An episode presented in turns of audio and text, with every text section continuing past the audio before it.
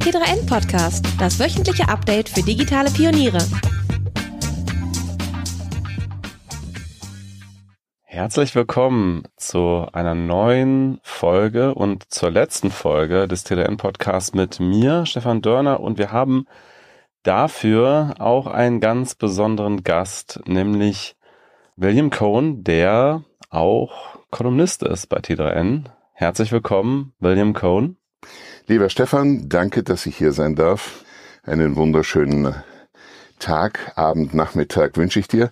Danke, dass du mich dazu gewissermaßen deiner äh, deinem Schwanengesang, deiner Abschiedsvorstellung, es ist ja immerhin dein vorletzter Tag bei T3N eingeladen hast, dass ich gewissermaßen den Abgesang hier begleiten darf. Und das ist mir eine besondere Ehre, denn meine Mitarbeit bei T3N ehrt mich, macht mir große Freude und ist wirklich sehr, sehr schön. Und ja, also meine Damen und Herren, ich darf vielleicht sagen, wir treffen uns gerade in Berlin und äh, es ist ein wunderschöner Abend draußen, Berlin at its best und ich freue mich ganz, ganz aufrichtig, Sie hier zu begrüßen und mit Stefan hier sitzen zu dürfen. Ja, wir freuen uns natürlich auch ganz besonders, dass du mir sozusagen das Abschiedsgeschenk machst, hier nochmal im T3N-Podcast äh, aufzutreten. Du hast mich ja gefragt am Telefon, was kann ich dir Gutes tun, Stefan? Und dann habe ich gesagt, wie wäre es mit einem ähm, Abschiedspodcast? Und hier sind wir nun und wollen natürlich, weil wir immer noch der T3N-Podcast sind, auch ein bisschen über Digitales sprechen und wir hatten gerade schon an der Bar hier in diesem wunderschönen Tonstudio in Kreuzberg ein kleines Gespräch über HiFi-Anlagen und äh, du hast dich da als großer HiFi-Enthusiast äh, zu erkennen gegeben und erstmal erzählt, was du alles zu Hause stehen hast. Und ähm, vielleicht mal als Einstiegsfrage, würdest du eigentlich sagen, dass du ein Freund des Digitalen bist, weil du bist ja zum Beispiel, wie du gerade gesagt hast, eher ein Freund der Schallplatte und in vielen dieser Kolumnen bist du ja auch durchaus kritisch mit vielen digitalen Technologien. Also, ähm, ich darf es vielleicht auf einen ganz einfachen Nenner, einen ganz einfachen Satz bringen. Die Digitalität, oder wie man sagen möchte, äh, ist ja aus unserem Leben nicht mehr wegzudenken. Also sich als Gegner aufzustellen wäre völlig blödsinnig, weil es ist einfach da. Allerdings ähm, ist es wie bei allen Heilsversprechungen, die irgendwann gemacht werden, seien es Medikamente oder sei es, seien es Glaubensrichtungen, ist das immer mit sehr großer Skepsis und mit sehr großer Vorsicht zu genießen, denn jedes Ding auf dieser Welt hat so seine zwei Seiten. Es fängt mit der Medaille an und mit der Münze. Und genauso hat das Digitale könnte einerseits für uns das Vehikel fürs Paradies sein, in dem wirklich alle Arbeiten von einer Maschine, einem Roboter erledigt werden würden. Also der berühmte Golem mhm. der tschechischen Juden wäre endlich Wirklichkeit geworden. Auf der einen Seite, auf der anderen Seite liegt es aber im Medium, also in, in dem Grundprinzip dieses Null und Eins, liegt etwas verankert, was wenig Grautöne erlaubt und was große Gefahren beinhaltet. Das muss man einfach auch sehen. Und ich denke, man darf nicht nur äh, die Schönfärberei betreiben in der Sache, so faszinierend das auch sein mag, sondern man sollte immer die Waagschalen im Gleichgewicht halten und nicht in Überenthusiasmus verfallen. Ja. Ähm, ich überlege gerade, ähm, falls jetzt äh, Zuhörerinnen und Zuhörer noch nicht wissen, wer du eigentlich bist und äh, trotz der Stimme dich nicht erkannt haben, äh, wollen wir dich eigentlich auch noch mal ganz kurz vorstellen am besten ne? und noch mal sagen, woher dich wahrscheinlich die meisten Leute kennen werden. Ähm, ich vermute mal, die meisten Leute, die dich kennen, kenne ich durchs Fernsehen und kenne ich insbesondere durch Neo Magazin Royal, beziehungsweise vorher ähm, ähm, Rausch und Böhmermann. Rausch und Böhmermann, genau ähm, wo du die Prominenten angesagt hast. Ähm, aber erzähl doch nochmal vielleicht ganz kurz, bevor ich jetzt weiter einsteige in die Fragen der Digitalität und der Zukunft, äh, so äh, ganz, ganz kurzer Abriss äh, deiner, deines Schaffens. das ist ein Paradoxon per se, was du da möchtest. Ein kurzer Abriss dessen, was ich tue. Also ich werde mich versuchen kurz zu fassen. Im Prinzip hast du recht. Ich bin aufgefallen bei Roche und Böhmermann, bei äh, Neo Magazin und später Neo Magazin Royal. Dann dieser kleinen Fernsehsendung, ähm, die auf der Mediathek immer noch zu finden ist, Call in Mr. Brain, wo wir ähm, wichtige Fragen dieser Welt nochmal aus einer ganz anderen Perspektive beleuchtet haben. Dann äh, hatte ich das Vergnügen, die deutsche Stimme von David Hasselhoff zu sein, in, mit seinem Hörbuch äh, Up Against the Wall. Also es ist eine ganze Reihe von wunderschönen Sachen, die ich machen durfte. Ich spiele auch Musical und Theater, was ich sehr liebe. Also ich bin heute nach, sagen wir mal, vielen Wirrungen in meinem Leben endlich da angekommen, wo ich immer hin wollte. Ich singe, ich spiele, ich lese, spreche und ich schreibe auch manchmal. Genau. Sogar ein Buch habe ich geschrieben. und auch bei T3N äh, die Kolumne und äh, das auch dann immer noch vertont als Podcast, also auch auf dem gleichen Feed, ihr, wo ihr jetzt diesen Podcast hört, hört man ja dich äh, regelmäßig. Ähm, aber zurück zur Digitalität. Also du hast gesagt, die Digitalisierung würde uns eigentlich das Paradies ermöglichen, wenn wir sozusagen diese Automatisierung nutzen würden, dass die Maschinen uns die Arbeit abnehmen. Ist das eine Perspektive, von der du glaubst, dass sie in den nächsten 10, 20 Jahren realistisch ist? Und ist es vielleicht auch, ist es eine Frage, die man politisch lösen muss? Ähm, also so solche, solche Fragen wie bedingungsloses Grundeinkommen werden ja immer wieder diskutiert in dem Zusammenhang. Wie, wie stehst du dazu? Naja, eigentlich im Prinzip genauso. Eines der Hauptprobleme in der ganzen Geschichte ist ja, dass, okay, ich sag's jetzt mal so, ähm, eines der Hauptprobleme, das ich sehe, ist, der Mensch kann nicht gegen die Maschine konkurrenzieren. Das habe ich damals schon, damals, oh Gott, wie das klingt. Also in meiner ersten Ausbildung haben wir eine Küchenbaufirma besucht und da liefen die Küchen vom Band. Also wirklich in einem Affentempo hat ein großer Schneiderautomat da riesige, und zwar riesig, wirklich groß, also fünf Meter vierzig waren die, glaube ich, fünf Meter vierzig mal zwei Meter dreißig in der Breite, ähm, äh, Spanplatten zugeschnitten ohne Verlust. Dieses äh, Sägeblatt raste da äh, auf dieser Maschine hin und her und am Ende waren die ganzen Einzelteile für eine Küche fertig. Äh, also ein Mensch kann durch seine Arbeitskraft nicht mit einer Maschine konkurrenzieren. Das geht nicht. Das haben die Leute inzwischen auch ausgiebig erkannt. Bei Opel stehen dieselben Roboter vermutlich wie bei Mercedes und so äh, oder bei VW. Das, da ist der Mensch zu langsam, zu kompliziert, zu anfällig, zu unpräzise. Schafft ein Roboter in einem Bruchteil der Zeit ohne Bauchschmerzen, ohne dass er irgendwelche Ruhetage braucht, dass er die Gewerkschaft hat er nicht. Mhm. Das Problem ist meiner Meinung nach aber darin zu sehen, dass der arbeitslos gewordene Mensch nicht davon profitiert, dass er jetzt diese schwere Arbeit, schwer vielleicht in Anführungsstrichen, nicht mehr machen muss, sondern er hat einfach keine Arbeit mehr.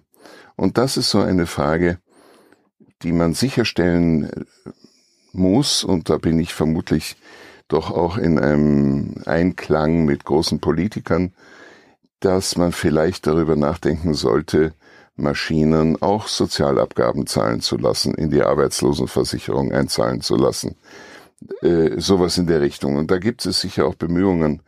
Aber ähm, ist äh, der gute Pascal Ma, der, den ich sehr bewundernswert finde, der Gründer von Alibaba, der hat am äh, Davoser Wirtschaftsgipfel gesagt, der Mensch muss sich darauf einstellen, er muss einfach klar haben, er kann nicht mit Maschinen konkurrenzieren. Aber die Gebiete Kunst, Kultur, Bildung, soziales Umfeld, Erziehung, Pädagogik, hm. das sind alles Felder, in denen die Maschine keine Chance hat und wo der Mensch seine Zukunft drin suchen muss. sagt Pascal Ma. Mhm. Ich zitiere. Mhm. Also müssen wir tendenziell alle kreative, soziale Berufe äh, äh, uns erwählen oder? Es ist das, was uns irgendwann am Ende des Tages übrig bleiben wird. Ja, eine Riesenchance auch. Ich meine, großer Gott. Ja. Und die Diskussion um das bedingungslose Grundeinkommen, da möchte ich jetzt gar nicht ins Detail eintreten, aber ich finde das in der aktuellen Situation gerechtfertigt. Wir haben das jetzt ja in den äh, drei Monaten des vergangenen Infernos ja so ein bisschen mitgekriegt. Eigentlich wäre das der richtige Weg. Denn die Maschinen konnten weiterarbeiten. Die hatten keinen Lockdown. Mhm. Ja. Ähm, und wir haben ja eben, äh, wie gesagt, über das Thema HiFi gesprochen und da hast du ja dich als Fan der Schallplatte äh, geoutet. Äh, erklär doch nochmal, äh, weil du es eben so in so schönen Worten ausgeführt hast, was dich an der Schallplatte so sehr fasziniert äh, oder was, was dich so überzeugt gegenüber digitalen Kanälen. Also, ich möchte der digitalen Tonbearbeitung in keiner Weise jetzt in den Rücken fallen. Ich tue es ja selber auch anwenden. Aber meine Beobachtung, das ist jetzt nur meine Hörbeobachtung, meine Wahrnehmung, auch was es mit mir macht, ja, ist einfach, dass eine Schallplatte ein anderes Klangerlebnis ermöglicht im Vergleich zur, äh, zur CD, zum digitalen, äh, zur digitalen Tonverarbeitung. Ich habe das in einem Gespräch mit äh, den Tontechnikern von ZDF Digital mal auf den Punkt gebracht. Ein, wir unterhielten uns da über Sample Rates und so weiter und ab wann ist es eigentlich völlig gaga. Ja, aber ein gutes Hacksteak kann etwas Wunderbares sein. Also ich kann ein äh, Fleisch nehmen und das hacken ganz fein, dann kriege ich am Ende sogar Brät. Ja, äh, das kann etwas beim Brät tue ich ja sogar noch Eiswürfel hineinmischen, damit es nicht zu warm wird, nicht?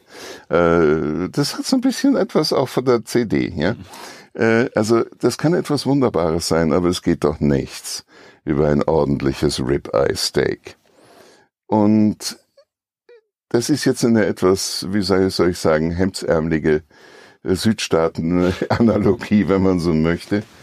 Aber was ich damit sagen möchte, ähm, das Original ich meine, am schön, allerschönsten ist immer noch das Original. Ja, wenn ein Konzert mhm. mit Anna-Sophie Mutter, mit den Wiener Philharmonikern, das vergisst man ein halbes Leben nicht. Die Schallplatte vielleicht schon eher, die CD wahrscheinlich ganz schnell. Mhm. Das sind einfach Erlebnisse, wo für Musik, für große Musik, da gehört noch ein ganzes, ganzes Paket von Eindrücken dazu, die man auf einer CD einfach nicht hat. Hm. sind nicht da. Das kann man auch nicht erwarten. Man darf das auch nicht erwarten. Hm. Ja. Und äh, beschreib doch noch mal ganz kurz, wie dein äh, persönliches Sound-Setup zu Hause aussieht. ja, es ist ein bisschen gaga und äh, sehr äh, ein bisschen äh, 90er vielleicht. Aber ich habe tatsächlich das Vergnügen, gehabt, mir einmal relativ günstig durch einen Zufall eine komplette, inzwischen auch komplett äh, überholte Revox-Anlage gönnern zu können, wirklich vom Plattenspieler über äh, den äh, Verstärker, Vorverstärker, äh, die, also CD-Player natürlich äh, und so weiter. Und als Boxen durch einen Zufall bin ich an die Referenzboxen der BBC geraten. Und das ist ein Klangerlebnis, da hast du den Musikvereinssaal in Wien oder die Carnegie Hall oder whatever, mhm. hast du wirklich im Wohnzimmer. ja. Das ist ein Klangeindruck, der ist gigantisch. Und ich habe mir da das Vergnügen gemacht, und da sind wir eigentlich auch wieder so an diesem Vergleichspunkt. Ich habe mal die Entführung aus dem Serai mit, oh Gott, das war noch mit Ritterbusch, glaube ich, ähm, habe ich als Schallplatte mir mal gekauft und wenig später fand ich die auch als CD, dieselbe Aufnahme. Hm.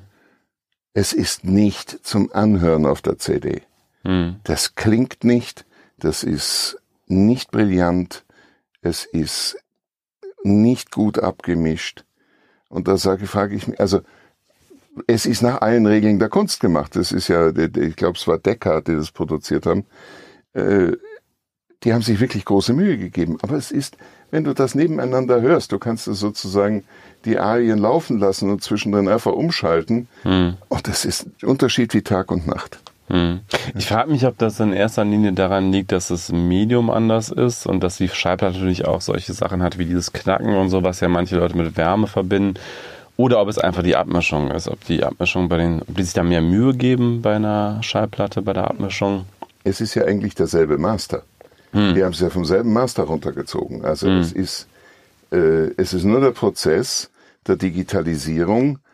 Und zwar ist das eine nicht, ist eine analog aufgenommene Platte. Also die ist nicht digital aufgenommen und dann analog ausgespielt worden, sondern sie wurde ursprünglich ähm, analog, also wir sagen auf Magnetband aufgenommen. Mhm. Das ist noch eine vordigitale Aufnahme. Mhm. Und die hat man dann digitalisiert und eine CD daraus gemacht. Und dieser Digitalisierungsprozess ist sozusagen eins zu eins zu hören. Mhm. Da hört man es ganz genau, was das anrichtet, mhm. wenn es durch ah, Fleisch holt. Das könnte natürlich auch ja. so sein, dass bei schon digitalen Aufnahmen, dass das vielleicht dann besser sich übersetzt Na, in ein, eine digitale äh, Datei. Mhm. Also heutige Schallplatten, mhm. äh, moderne Schallplatten, die werden alle digital aufgenommen und mhm. dann äh, analog ausgespielt. Das kann man machen, aber das ist da ist der Unterschied nicht mehr die Welt. Aber das mhm. ist eine originale, mhm. analoge Schallplatte, mhm. eine analoge Aufnahme, die dann digitalisiert wurde. Und da kann man es ja. wunderbar hören.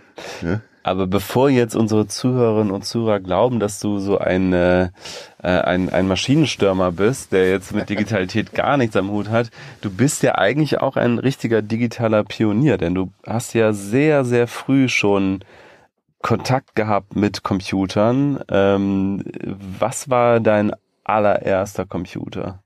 Also, das war während meines äh, zweiten Studiums, wo ich Ingenieur gelernt habe in Wien, in Mödling genau genommen. Und wir hatten damals, das war super modern, äh, anders kann man es nicht sagen. Das liegt jetzt auch schon fast 40 Jahre äh, zurück. Nicht hatten wir eine PDP 8 von Digital. Mhm. Die kann man noch bewundern im Deutschen Museum in München, mhm. wenn man möchte. Da stehen diese Wohnzimmerschränke. Es waren Riesenmöbel. Sie war in der Lage, also wir hatten acht Fernschreiber mit Lochband, mhm. Lochstreifen mhm. als Speichermedium. Und sie hatte als ganz besonders neuesten Schrei ein Magnetbandlaufwerk. Ah, ja. mhm. Das hatte sie schon. Und da waren also zwei riesige Scheiben, Spulen am Hin- und Her-Rasen. Das war ein Phänomen, wenn die was gesucht hat. Mein Leber ist das gesaust. ja.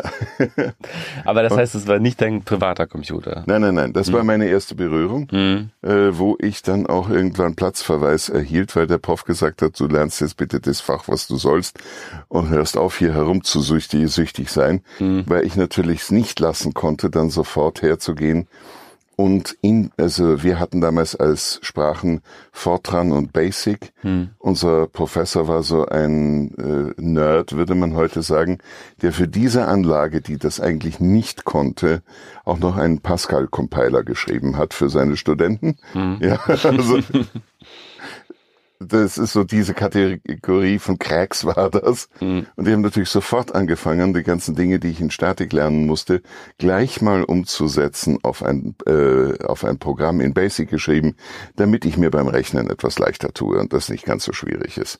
Mhm. Ja, also mal ganz hurtig irgendwelche Binderträger, äh, Tragwerke und so weiter zu rechnen. Das habe ich selber programmiert. Das war ganz lustig.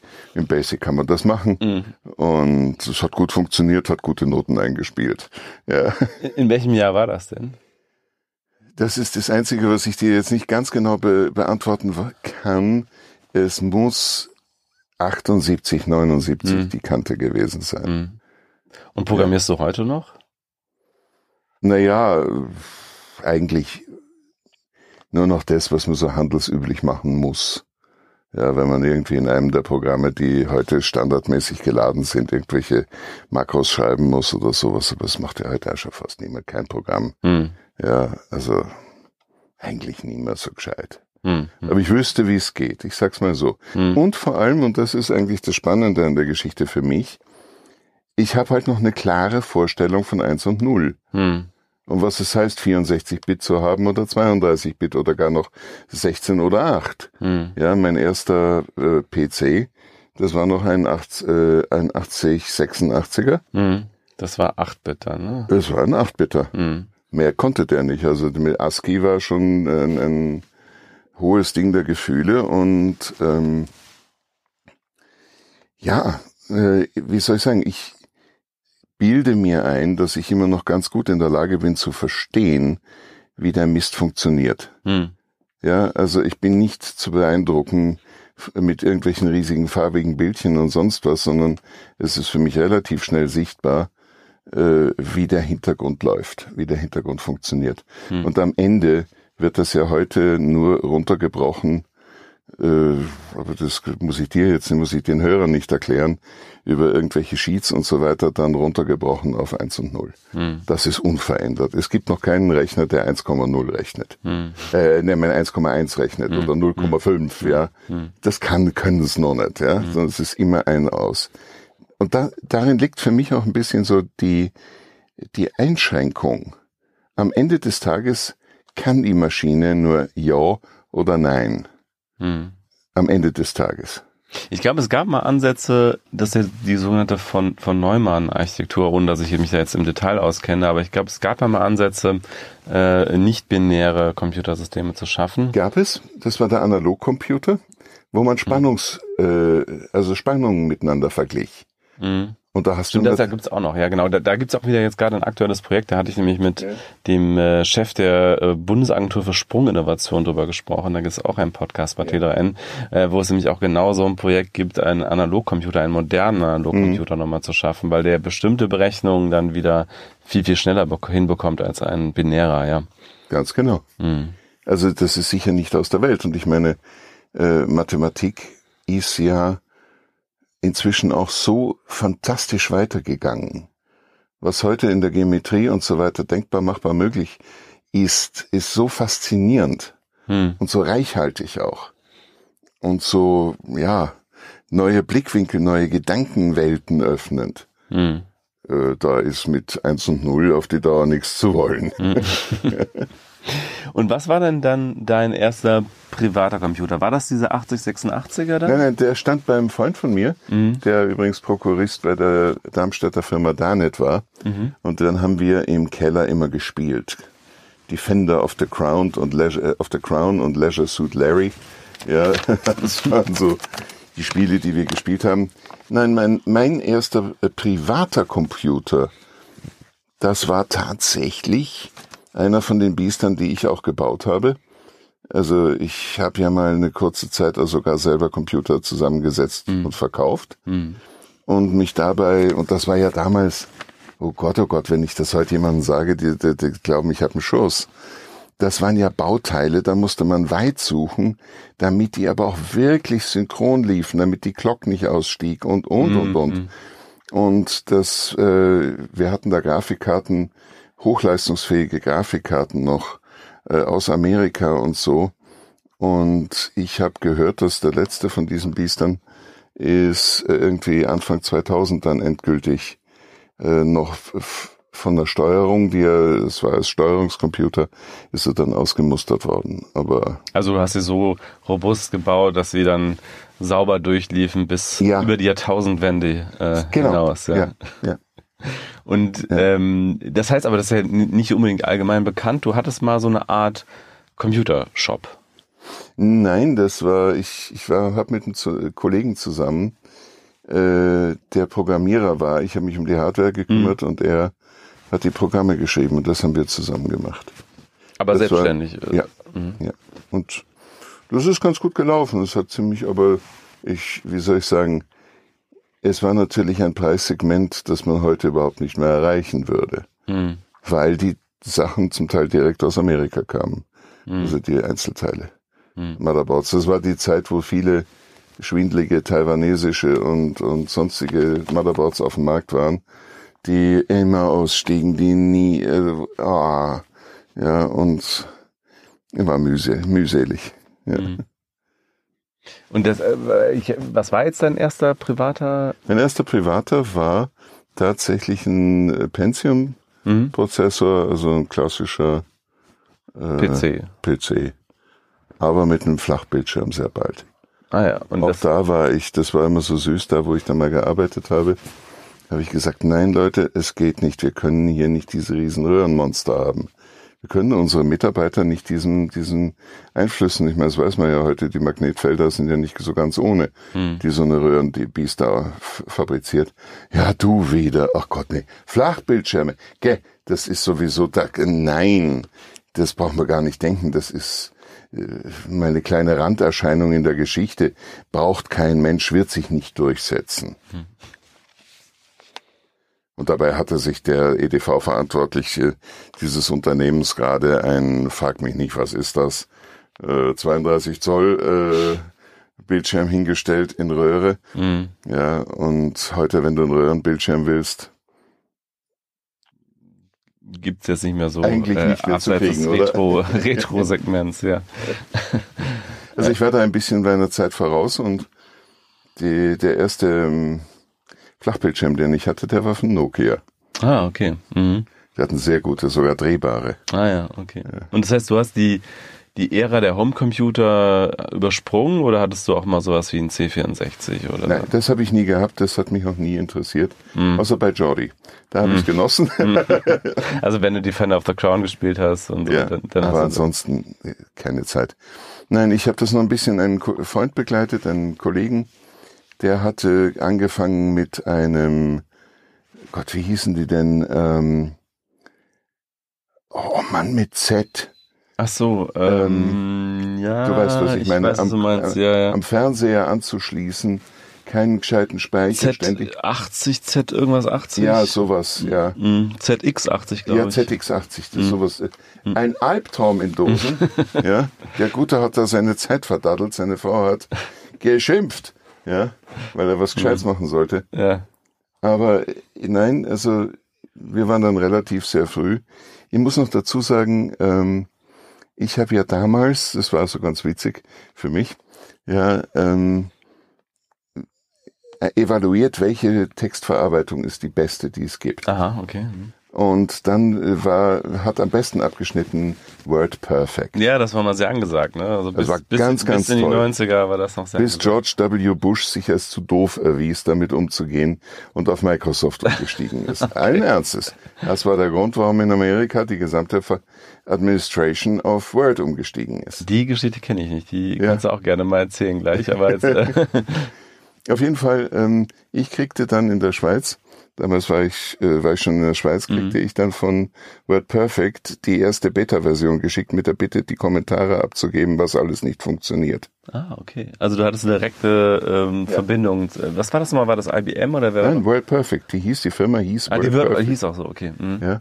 Und die schickten mir dann immer die ersten und dann habe ich dann eine Woche später ein vielseitiges Konvolut zurückgeschickt, das und das und das geht alles nicht, funktioniert nicht so. Ah. Und äh, Dankeschön wird behoben.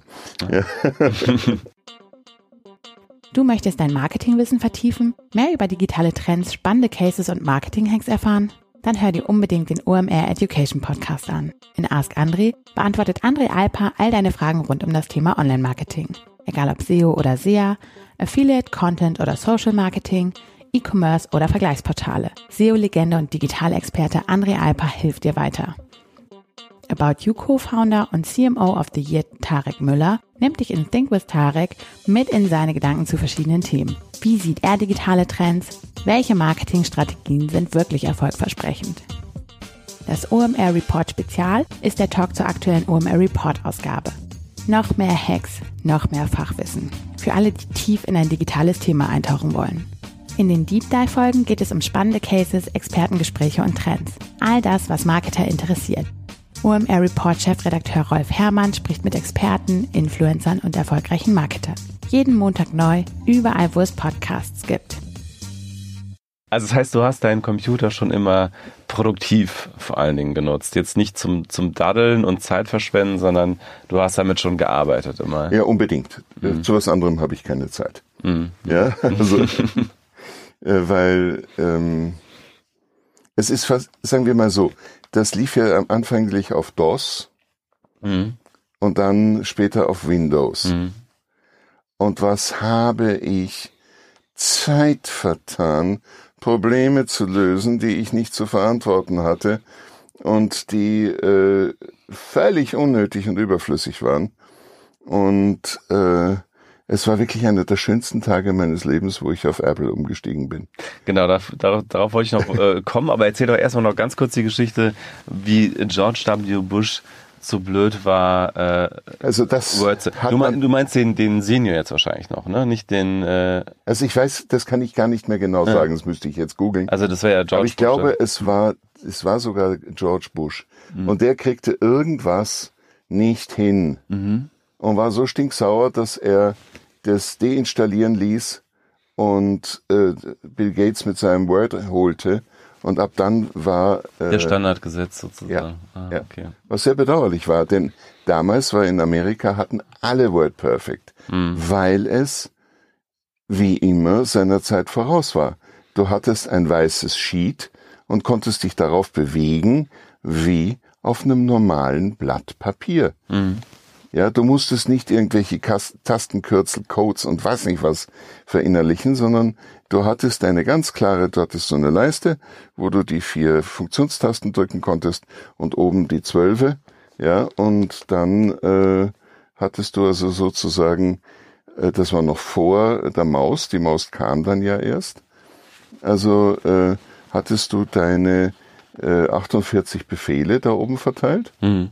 Und damit konntest du aber wirklich gut einen, einen Text gestalten. Mhm. Aber du hattest immer ein weißes Blatt ohne, und da standen die Buchstaben dort, wo sie nachher auch beim Druck rauskommen. Mhm. Und du musstest nicht erst äh, wie bei Word auf Druckvorausschau schalten, ja, um zu sehen, was dann da wirklich rüberkommt. Mhm.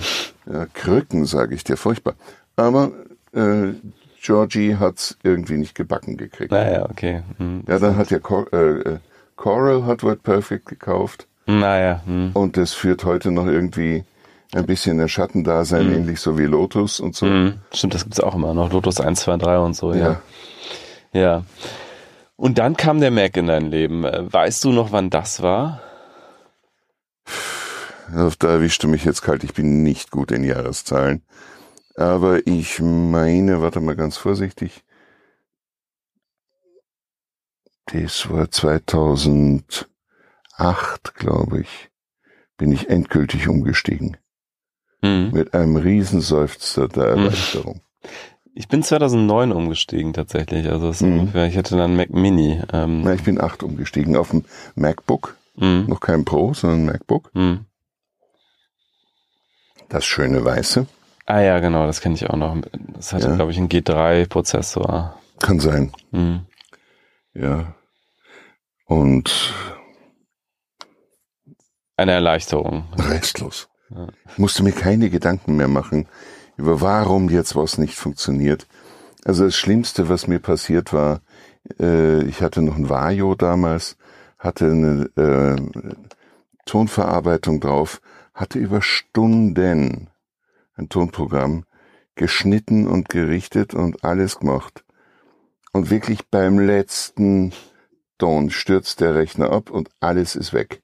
Mhm. Obwohl es ein, ich eingestellt hatte Zwischenspeicher. Es war einfach ein Crash, Mhm. Ende Gelände, alles futsch. Mhm. Aber wirklich weg. Mhm. Fand ich nicht lustig. Ja, kann ich mir vorstellen. Aber was sagst du denn so insgesamt zu dieser Apple-Philosophie? Also man kann die ja ein bisschen überspitzt so zusammenfassen. Ähm, wir sagen dir, wie du das Programm zu benutzen hast und wenn du links oder rechts davon irgendwas willst, das wird schwierig. Oder ist es nicht so ein bisschen so, dass, dass Apple einem nicht ganz so viele Optionen gibt, ähm, dass man Windows schon sehr, sehr viel stärker konfigurieren kann und noch irgendwie links und rechts Dinge tun kann? Ähm, ich kenne diese Philosophie und ich finde sie ziemlich unerträglich. Äh, ich hatte mal eine längere Diskussion mit einem Apple äh, Mitarbeiter in, in wo sitzen die nochmal? Cupertino. in Cupertino war. Da habe ich extra mal angerufen. Und er sagte mir dann, wir wissen besser, was du brauchst, Ja. als du selbst. Und ich gesagt, Arsehole. Nein, ich weiß besser. Und diese und diese Funktionen habt ihr jetzt da aus dem Programm gestrichen, um Pages ging's. Ja, ja, das finde das haben ich, die völlig verstümmelt, ja. das finde ich zum Kotzen. Ihr wart so gut und jetzt Mhm. nicht. Ja, äh, bla bla blutsch. Inzwischen kommt so langsam wieder. Ja, ja.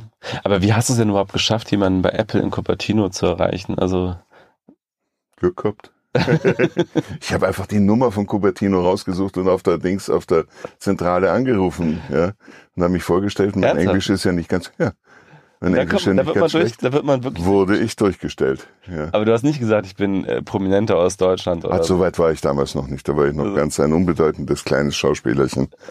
Ja, aber es hat mich einfach genervt. Ja, Ja, interessant. ich habe dann gefunden. Leute, aber der hat mich wirklich verbunden, aber der Satz, das, äh, äh, den werde ich irgendwann mal noch mal in einer Glosse Ja, über Apple verarbeiten. Ja, Ja, das, ähm, das fand ich verdammt arrogant. Ja, ja, aber ich muss dazu sagen, ähm, ich erlebe in meinem Umfeld, da wird auf äh, Windows gearbeitet hm. und ich bin so dankbar, dass jedes Mal, wenn da irgendeine Störung auftritt und die steht ständig auf, ständig Mhm. ist irgendetwas, dass ich sagen kann, du, ich weiß es nicht mehr. Ich habe keine Ahnung, wirklich nicht du. Ich verstehe nichts mehr von und ich habe ja wirklich viele Probleme gelöst auf Windows. ja, Geh bitte zu dem Techniker um die Ecke. Der kann das. ja. Aber das heißt, du warst auch in deinem persönlichen Umfeld immer der Computerfreak, den immer alle an, äh, gefragt haben, Ja. wenn es darum ging, Windows zu fixen. Ja. Und äh, ich bin wirklich froh, dass ich das inzwischen alles vergessen durfte. ja. Weil es ist so unnötig. Was muss ich eine Registry reinigen? Warum muss ich jetzt das wieder machen? Ja, Leute, hey, das muss einfach funktionieren. Hm. Ja. Ich will hier nicht ständig für Microsoft arbeiten. Ich möchte gerne einfach nur das tun, was ich tun will. Ja. Und was mich jetzt wiederum bei Apple zum Beispiel begeistert, ist, dass du die meisten Sachen auf mindestens vier Wegen erreichen kannst. Hm.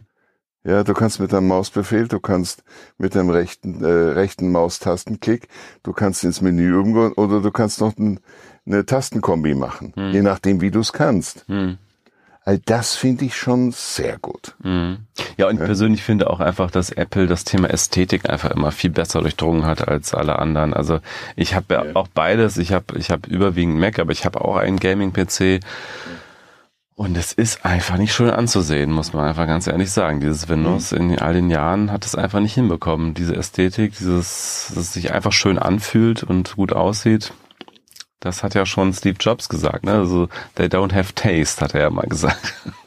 Das ist leider vollkommen richtig. Ach, ach apropos, äh, ein Spiel habe ich jahrelang immer wieder gespielt. Zwei Ja. Spiele. Zwei. Ja.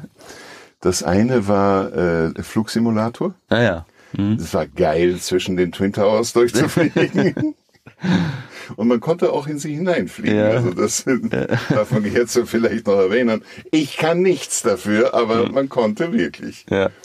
Und äh, muss man sich ja auch mal überlegen, Flugsimulator ließ das zu. Du konntest da in die Häuser krachen.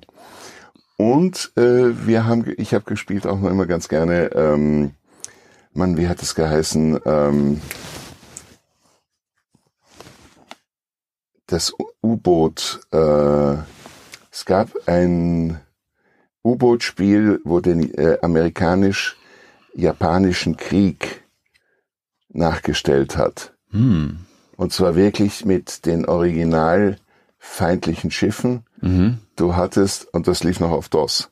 Hm, okay, das, Es lief das noch ich, auf DOS. nicht. Mhm. Ja, und äh, na, das war sehr, sehr spannend. Also, Also ein Strategiespiel. ja, U-Boot-Krieg. Mhm. Ja, und das habe ich immer, das habe ich sehr gerne gespielt, weil das, oh nein, das lief, doch, es lief noch auf DOS, es lief noch auf DOS. Mhm. Weil das einfach eine Menge Computerkönnen auch immer wieder erwartete. Mhm. Ja, du musstest es sehr abstrahieren können. Das hat Spaß gemacht. Ah ja, interessant. Und Ja. heute spielst du noch irgendwas? Ab und an mal äh, äh, solitär. Ja. Es gibt ja jetzt bald einen neuen Flugsimulator, ne? Der Flight Simulator 2020. Ich weiß nicht, ob du den mal gesehen hast, die Videos davon. wirklich ein riesengroßer Sprung bei der Grafik. Also die Grafik sieht wirklich fantastisch aus in diesen Videos. Sehr, sehr realistisch. Und Mhm. es gab ja seit, weiß ich nicht, 2000, boah, jetzt sag ich, darf ich nichts Falsches sagen, 2003 oder so, glaube ich, keinen Flugsimulator mehr. Also es gibt Ja, ja. das war jetzt eine sehr, sehr lange Zeit auf jeden Fall. Ähm, Mhm. Und das sieht wirklich sehr, sehr, sehr gut aus. Also den, Also was ich mal möchte, das wünsche ich mir zu irgendeinem weiteren 59. Geburtstag, wünsche ich mir einen äh, Flugsimulator in Frankfurt, der seinen Besuch dort ah, ja. mal ja. eine Stunde Mhm. wirklich eine 747 oder eine Mhm. 3 A380 fliegen zu dürfen. ja, aber das kann man ja machen. Ne? Das kann man Ja. ja relativ einfach buchen. Das ist heute möglich, Ja, aber sowas, das Ah. lasse ich mir dann mal ja. zu Weihnachten schenken. also Ja. äh, da, falls jetzt äh, Freunde oder Bekannte von dir zuhören, dann wissen sie Bescheid, was sie dir schenken können auf jeden Fall. Das werden es vergessen, bis über. Und wenn du jetzt so ein überzeugter Mac-Nutzer bist, dann bist du wahrscheinlich auch ein iPhone-Nutzer, nehme ich an, oder? Nö, ich habe Ah. Blackberry. Habt immer noch ein Blackberry. Ein Blackberry Priv, also auf Android, Ah, okay. weil ich, ich brauche eine Tastatur. Ach so. Ich kann nicht auf dieser Scheibe rumrutschen. Ach Die so. macht immer, was sie will. Also irgendwie habe ich eine zu trockene Haut oder keine Ahnung. Naja. Ja, aber du siehst ja, ich habe ja nicht ganz die kleinsten Pfoten. Ja. Damit tippe ich auf so einem blöden iPhone mindestens fünf Tasten gleichzeitig. Ja, okay, verstehe. Das macht mich immer rappelig. Ah, okay. Aber werden die noch hergestellt? Also wenn er jetzt. Leider nein, Ja. sondern es wird jetzt, es gibt jetzt Folgemodelle anderer Firmen. Mhm. Bin ja gespannt, solange das Biest durchhält, werde ich das fahren. Ja. Und wenn es dann irgendwann wirklich den Geist aufgibt, Mhm. dann muss ich mir irgendwas suchen. Mhm. Angeblich gibt es eine neue Version des Communicators. Von Nokia. Ja, Hm. das war auch mal, der hatte ich auch mal lange Zeit. Ah ja. Geiles Teil. Ja. Und war das nicht so 2000, CeBIT 2000 oder so, war das, glaube ich, so die ganz sein. große Vorstellung. Ja. Ja. Ja, war, war schön. Also du konntest aufklappen, du hast es eine Tastatur, du Mhm. konntest richtig schreiben, wenn du ihn hingelegt hast. Und mehr will ich ja nicht. Mhm. Ja, auch da Spiele. Nein, danke. Mhm. Keine Zeit für. Dafür ist die Welt zu spannend. Ja. Aber was machst du denn sonst so mit deinem äh, Smartphone heute? Also was, was nutzt du so an Diensten? Wie gehst du heute mit Technik um? Wie experimentierfreudig bist du noch? Ähm, hast du mal Snapchat ausprobiert oder TikTok? Also Snapchat und TikTok habe ich jetzt nicht ausprobiert, äh, mangels äh, Notwendigkeit. Ja, es ist einfach, meine Kommunikation heute ist natürlich verständlicherweise vorwiegend in Anführungsstrichen dienstlich, beruflich. Hm. Dafür reicht WhatsApp mit Einschränkungen, was die Sicherheit betrifft. Das muss man einfach wissen, Hm. dass man da nichts äh, kommuniziert, was vertraulich sein soll. SMS, Mail und vorzugsweise Telefon. Hm. Ja, ich mein Telefon ist auch nicht mehr sicher, aber ist noch einigermaßen sicher. Ja. Hm. Und so soziale Kanäle, also du hast ja einen Twitter-Account, da habe ich aber eben mal reingeschaut und du hast dieses Jahr noch keinen Tweet abgesetzt. Es ist richtig, das ist auch ein bisschen lästig, aber es war kaum was zu tweeten. Ja. War ja nichts los. Ja. Ja, gut, ich meine, das kann man so oder so sehen. Ne? Also klar, Ja. Corona hat alles überschattet, äh, aber auch dazu. Natürlich, nein, das, äh, diese Kanäle will ich jetzt auch ein bisschen weiter auf Vordermann bringen. Mh, Allerdings, ich gestehe offen, äh, ich betreue mein Facebook ein bisschen, mh, äh, WhatsApp, ja, äh, da gibt's ja auch diese, äh, wie heißt das, Lautsprecherfunktion oder dieses Megafonfunktion, wo man noch an Gruppen Sachen schicken kann. Ähm, Instagram? Ja, ab und an mal. Aber es ist auch, es ist schwierig, Geistreiches zu finden, was man wirklich Hm. der Menschheit erzählen will. Hm. Ja, viele setzen einfach die Hürde, glaube ich, relativ niedrig. Ja. Hm. Nein, ich meine, wenn, dann möchte ich die Leute auch irgendwo äh, nicht langweilen mit irgendwas. Ich hasse Menschen, die ihr Essen schicken. Hm. Was interessiert mich das? Gar nicht.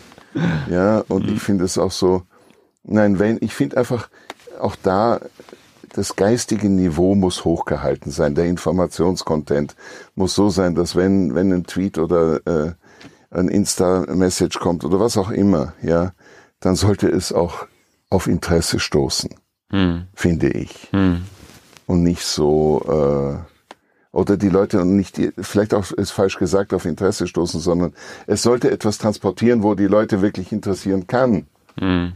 So, ja, sollte was Gutes sein. Mhm.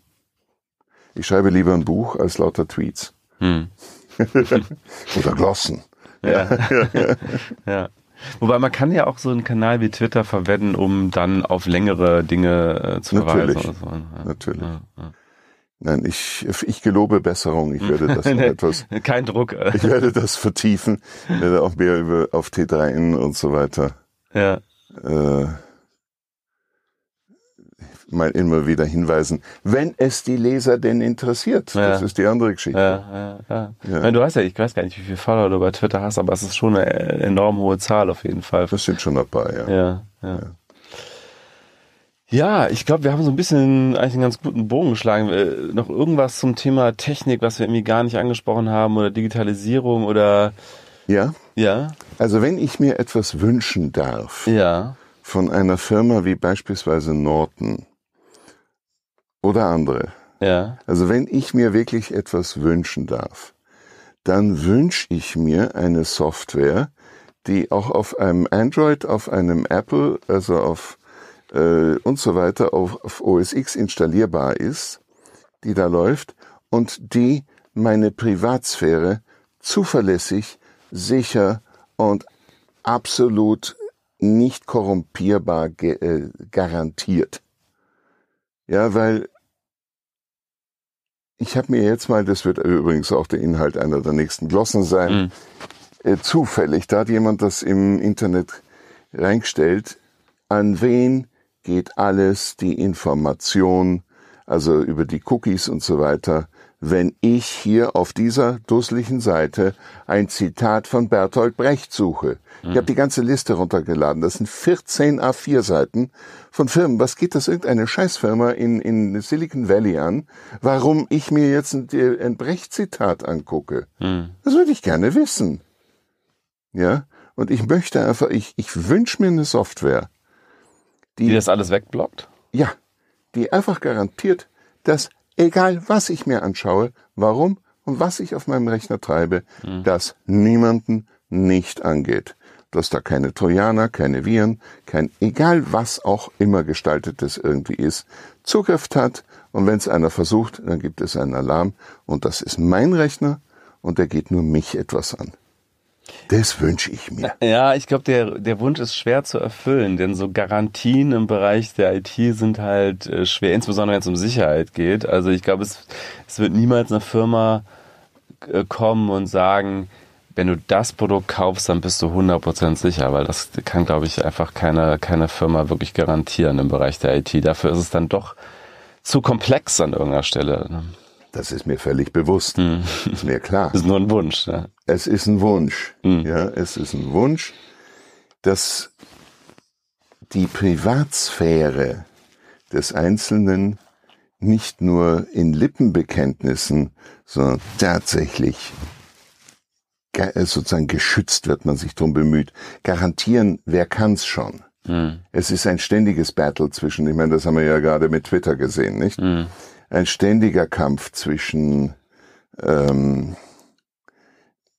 Leuten, die zu neugierig sind, Hm. ja, und das, da gibt's ja auch professionelle Neugierige, die man überhaupt gar nicht gerne da drin haben will, ja, und äh, ja, äh, auch sonstige irgendwelche Freaks und Hacker, das ist alles schön und gut, aber ich finde, das gehört nie, das Hm. gehört sich nicht. Schlechtes Benehmen, es geht niemandem was an. Hm. Aber machst du selber was aktiv? Also zum Beispiel hast du ein Programm installiert zur Verschlüsselung von E-Mails, sowas wie Enigmail oder hast nutzt du sowas wie Signal, was dann irgendwie eine besonders gute Verschlüsselung Ich habe hat? eine ganze Zeit lang äh, P, äh, PGP? PGP verwendet, aber du brauchst halt auf der anderen Hm. Ja. Seite immer jemanden, der es Ja. mitmacht. Ja, Und die meisten Leute finden eine offene Postkarte mit Firmengeheimnissen völlig selbstverständlich. Ja. ja, ja. wenn man dann nur einmal guckt, wo diese Mail alle hingelaufen ist, bis sie dann äh, ein Haus weiter gelandet ist, Hm. dann fragt man sich schon, warum macht die das? Hm. Wieso geht, reicht das nicht, wenn das über die Telekom und dann ist es schon hier? Hm. Warum muss das jetzt unbedingt über Seattle, Seattle kehren?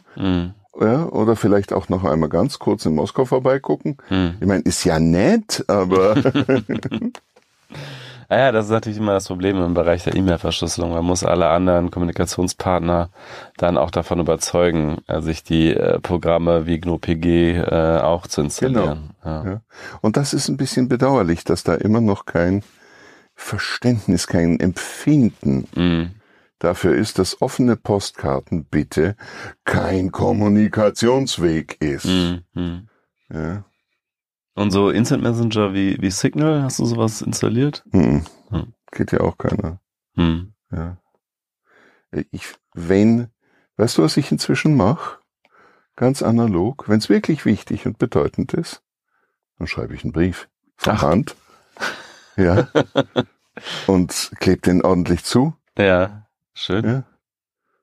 Das mache ich inzwischen. Handgeschriebener Brief. Hat übrigens Bombenerfolg. Äh, Erfolg. Ja, ja, ja. Leute, die einen handgeschriebenen Brief kriegen. ja. Ja. Es gibt ja schon Startups, die das äh, faken, ne, wo man einen, einen Brief äh, eintippen kann und dann haben die wirklich so einen Füller und äh, schreiben mit Handschrift, mit Maschinen äh, Briefe voll. Solche, solche Briefe habe ich schon bekommen von, von PR-Unternehmen und, und. Startups. Ja. Ich auch. Ich finde das bekloppt. Leute, schreibt eure Briefe, kauft euch eine anständige Füllfeder. Es gibt schöne deutsche Hersteller. Hm. Ich habe eine von, darf man den Namen jetzt sagen? Du darfst es auf jeden Fall sagen. Ja. Ich hab, Du bekommst ich, ja kein Geld dafür, wir auch nicht. Also ich habe so einen schönen, dicken, schweren Füller von Diplomat ja. mit einer äh, zwei Zentimeter großen Feder vorne, die schwingt. Damit schreibt sich das. Ah ja. Ja, es ist ein Genuss Mhm. und ein gutes Briefpapier. Hm. Ist einfach mal ganz was anderes als diese dusseligen E-Mails. Hm. Ja. Am besten äh, kriegt man sie dann noch, also was ich hasse bei E-Mails. Hallo William. Also das ist ein No-Go. Äh, Hallo geht mal gar nicht. Also dann schreibt man guten Nachmittag, schönen Morgen oder sonst irgendwas. Aber Hallo, Mhm. nein. Du hast ja auch mal ein Buch geschrieben über Benimm, ne? Das, Ja, der, Dann- gut, der gute Ton von Kohn. ja. Ein satirischer äh, Benimm-Ratgeber. Und da, da stehen auch solche Dinge drin, wie man. Äh, Oh ja, mhm. Oh ja. Wie man sich an Supermarktkassen gegen Trolle wehrt und so weiter und so. Das Ah, ist, ist ein Arbeitsbuch, muss ich dazu sagen. Das ist ein richtig Mhm. schönes Arbeitsbuch. Mhm. Das heißt, man hat seine Übungsblätter drin, wo man dann ausfüllen kann Mhm. Und so weiter, wo man dann zeigen kann, ob man das wirklich verstanden hat, wovon was wir sprechen. Mhm. Ich glaube, eine große soziale Herausforderung in dieser digitalen Welt ist ja immer so dieses, diese Frage, wie spricht man jemanden an, den man nicht besonders gut kennt oder gar nicht kennt, so in diesem Spannungsfeld zwischen zu formell und zu privat, so auch immer dieses Duzen, Siezen. Du bist ja schon jemand, der, der gerne siezt. Ne? So, so. Prinzipiell, prinzipiell. Also es gibt dazu, die finde ich, die, es gibt dazu Regeln, die in unserer Gesellschaft nach wie vor gültig sind und auch nicht, nicht so einfach so unter den Tisch kehrbar. Es gibt, was das betrifft, die Regel grundsätzlich immer per Sie. Hm. Dann darf der Ältere dem Jüngeren das Du anbieten. Hm. Es darf der, die Frau, die ältere Frau, der jüngeren Frau das Du anbieten. Und es darf die Frau dem Mann das Du anbieten. Und was ist, wenn jetzt, also ich kenne diese Regeln grob, aber ich bin mir nicht ganz sicher, wenn so verschiedene Regeln sich überlappen. Also was ist, wenn äh, der Mann ein bisschen älter ist als die Frau? Prinzipiell darf der Mann einer Frau niemals das Du anbieten. Okay, dann, dann sozusagen Never, Geschlecht ever. Äh, überschreibt sozusagen Alter, ja? Okay. Ausnahme, Ja. wenn man jetzt einen jüngeren Chef hat, Ja. Und der Chef hat an sich, also das habe ich noch nicht gesagt, der Höhergestellte kann immer dem Niedrigergestellten das Du anbieten. Das geht. Umgekehrt geht gar nicht. Also wenn ein Chef jemandem das Du anbieten will, und das ist eine Frau, kann er machen, aber ich würde ihm dringend empfehlen, das mit einer Frage zu verknüpfen und höflich zu gestalten. Hm. Und nicht auf die Leute zuzurennen und zu sagen, ja, hallo du, wie geht's dir? Hm. Also ich meine, ich habe das schon mal gehabt. Ich habe dann den Betreffenden dann etwas äh, liebevoll ins Auge gefasst und gemeint, ich kann mich so gar nicht erinnern, dass wir zwei schon mal zusammen Schweine gehütet hätten. Ja, er hat es dann doch gemerkt, dass das keine coole Idee mm, war. Mm. Ich bin ja selber in der Branche unterwegs und du ja im Prinzip auch, wo viel geduzt wird. Und ich bemerke diese Unsicherheit im Digital. Also ganz, ganz häufig ist ja so, dass Leute, die mich nicht kennen, mich mit lieber Stefan Dörner oder sowas anschreiben mhm. und dann irgendwie mich siezen, aber mit dem Vornamen unterschreiben, was dann so eine ich interpretiere das zumindest immer so, eine implizite Aufforderung ist, zum Dudes zu kommen. Also ja. es ist, glaube ich, ganz viel Unsicherheit und oder viele flüchten sich in so ein Ihr. So, mhm. weil es ihr ist noch schlimmer, Euchen und ihren, ja. das ja. lässt sich irgendwie mal leichter äh, ähm, aussprechen als direkt ein Du. Das klingt nicht so ganz so hart, ist aber im Grunde ja im Plural einfach nur geduzt. Ähm, wie, stehst du dazu? Also prinzipiell genauso. Es gibt diese klaren Regeln, mhm. die sind nur ausnahmsweise mal wirklich klar formuliert. Das ist mhm. ja nichts Neues. Und ähm, man kann aber prinzipiell natürlich alles. Es gibt Fans, ist der ein oder andere, der schreibt mich an, lieber William. Hm. Ja, darf ich dich duzen? Hm. Naja, was wird man dann sagen? Hm. Klar, hm. ja. Aber dann kommt das aus einem Herzen heraus. Hm. Aber ich empfinde es als gerade Fremden gegenüber extrem unhöflich. Hm. Einfach denen mit einem Du, also mit dem nackten Arsch ins Gesicht zu hüpfen, Verzeihung den Ausdruck, ja. Hm. Es geht nicht, sondern da sieht man und zu formell gibt es nicht. Wenn ich einen Erstkontakt habe, dann ist das nun mal bitte sehr immer sehr geehrte oder sehr geehrter Herr oder Dame. Hm. Ja? Einfach das erste Mal. Hm. Und dann man, gut, man kann es steigern, wenn es jetzt jemand ist, den man besonders schätzt. Sehr verehrte Frau Professor. Okay, hm. kann man machen. Hm. Ist erlaubt. Steigerungen sind immer möglich. Hm. Aber wenn man sich im Laufe der Korrespondenz näher kennenlernt, ja, hm. kann man ja schreiben, es ist mir ein Herzensangelegenheit, Ihnen, weil wir es uns so gut zu verstehen scheinen, das freundliche Du anzubieten. Würden Sie es liebenswürdigerweise annehmen? Mhm. Das kann man schreiben. Und wenn der andere dann sagt, dieses äh, Gefühl teile ich oder ich danke dafür und jawohl, dann ist es in Ordnung. Aber das Du ist prinzipiell etwas, womit man niemanden ins Gesicht springen sollte. Mhm. Darum bittet man, das bietet man freundlich an. Und im allerbesten Fall geht man noch gemeinsam essen oder was trinken. Mhm. Ja, also das ist es ist einfach gesellschaftlich, wenn man einen Hauch von Schliff mitbekommen haben will. Und ich finde halt, digitale Welt ist auch unsere Gesellschaft. Sie ist nur ein anderes Medium. Aber das heißt deswegen noch lange nicht, dass man da beweisen muss, mit dem Intercity Express durch die Kinderstube gefahren zu sein. Oder wie siehst du das? Naja, ich bin, ich komme ja aus einer Generation, ich bin jetzt 37 Jahre alt, ich, ich kenne also dass, dass ich Gleichaltrige sieze, das ist schon, das kommt mir schon komisch vor irgendwie. Weil mhm. ich bin natürlich irgendwie aufgewachsen, erstmal klar, als, als Kind, Jugendlicher, da werden erstmal alle geduzt, die gleichaltrig sind. Und man weiß ja nicht so richtig, ab welchem Punkt soll man jetzt eigentlich umstellen. Wenn ich jetzt Freunde kennenlerne, dann sieht sie, also wenn ich Freunde von Freunden kennenlerne, dann sieht sie natürlich nie. So, das ist ja klar. Ne? Dann, also das ist in meiner Generation komplett mhm. unüberlich. Und deswegen. Da wird auch nicht gefragt. Nein. Nein. Also wenn ich jetzt irgendwie beim, beim Grillen bin und da kommt jetzt irgendwie ein, eine, eine neue Person, ähm, die so halbwegs in meinem Alter ist, da, da, dann ist man da mhm. automatisch, das ist einfach so braucht. Und deswegen, ich glaube, daher kommen diese ganzen Unsicherheiten in diesem Berufskontext, ja. weil das in unserem, also in meiner Generation im privaten Kontext vollkommen unüblich mhm. ist, ähm, zu siezen. So, zumindest die Gleichaltrigen. Das ist dann. Faszinierend, ja. faszinierend. Ja, ich meine, es sicher hängt, wie war das? You may say you to me. Mhm. Ja, es hängt sich auch mit dem Englischen zusammen, mhm. ganz stark, wobei die Engländer sehr wohl ein Sie haben. Eine. Wow. Ja, so, ja. Da, das ist, das wird aber nicht mehr verwendet. Ja. Oh doch. So im, im Adelskontext vielleicht. Natürlich. Ja. Aber den gibt's ja immer noch und der ist ja, durchaus sehr stark und berechtigt. Ja, ja. Also man kann das auch differenzieren. Aber ich finde, wir sollten uns das im Deutschen nicht nehmen lassen. Hm. Dass wir differenzieren können zwischen sie und du. Hm. Ja. Also es ist ganz einfach. Äh, du Arschloch hm. geht viel leichter hm. als sie Arschloch. Hm. Ja. Und ich finde es einfach äh, im Umgang miteinander angebracht und richtig und vor allem auch ein Ausdruck der Achtung vor dem Nächsten, dass man da differenziert und dass man diese Schwelle nicht einfach so hm. leichtfertig überschreitet. Ich meine, das ist wie mit der Haustür.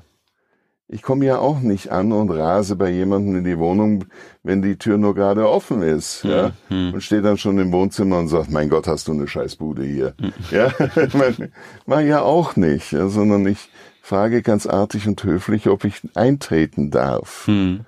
ja.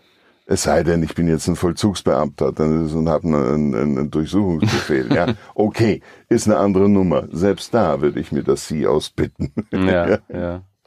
Aber wie ist denn das, wenn du jetzt zum Beispiel bei im Umfeld der Bild- und Tonfabrik äh, unterwegs warst, da wird ja auch wahrscheinlich geduzt.